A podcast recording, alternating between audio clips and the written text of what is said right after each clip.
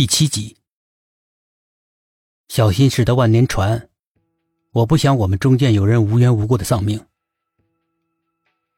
既然他能够利用催眠杀死孙磊，那为什么窗外还会有个人呢？老杨还是想不通。可能是他的帮手，在孙磊正要说出真相的时候，突然制造出一声巨响，一来可以帮助苏应真把暗示牢牢的刻在他潜意识里，起到杀人灭口的作用；二来阻止他即将说出的真相。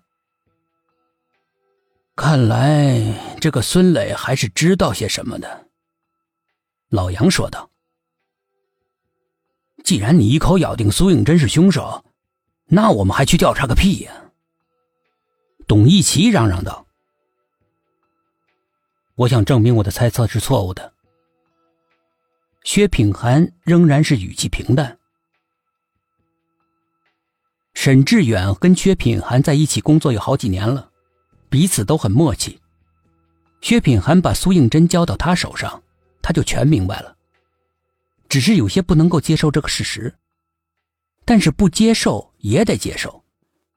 他们做刑警的不可能感情用事。他找到李所长，没有跟他讲出真相，只说苏应真有些不舒服，让他照顾一下。李所长是个有着几十年经验的老警察。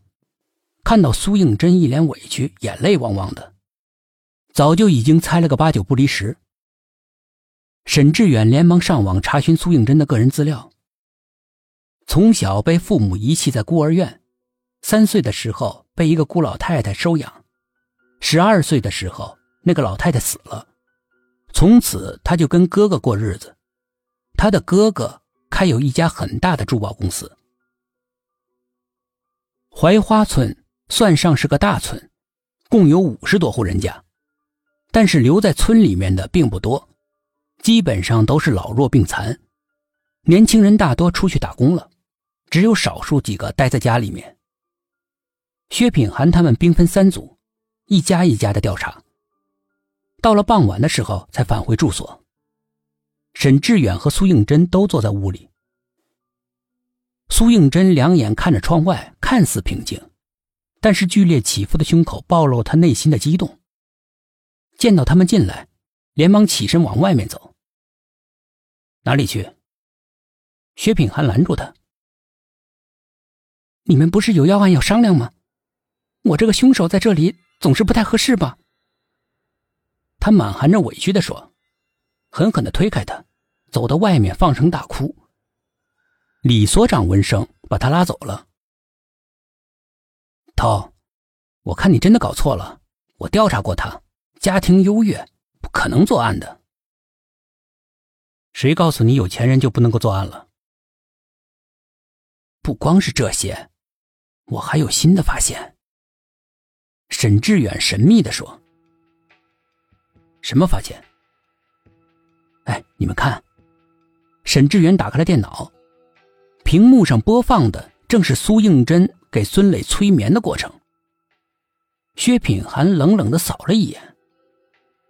我看不出什么问题来。你再看看。沈志远把画面的颜色调暗，指着画面的苏应真的身边说道：“看到什么了吗？他的身边好像有团薄薄的雾。”董一奇叫道：“像不像个人？”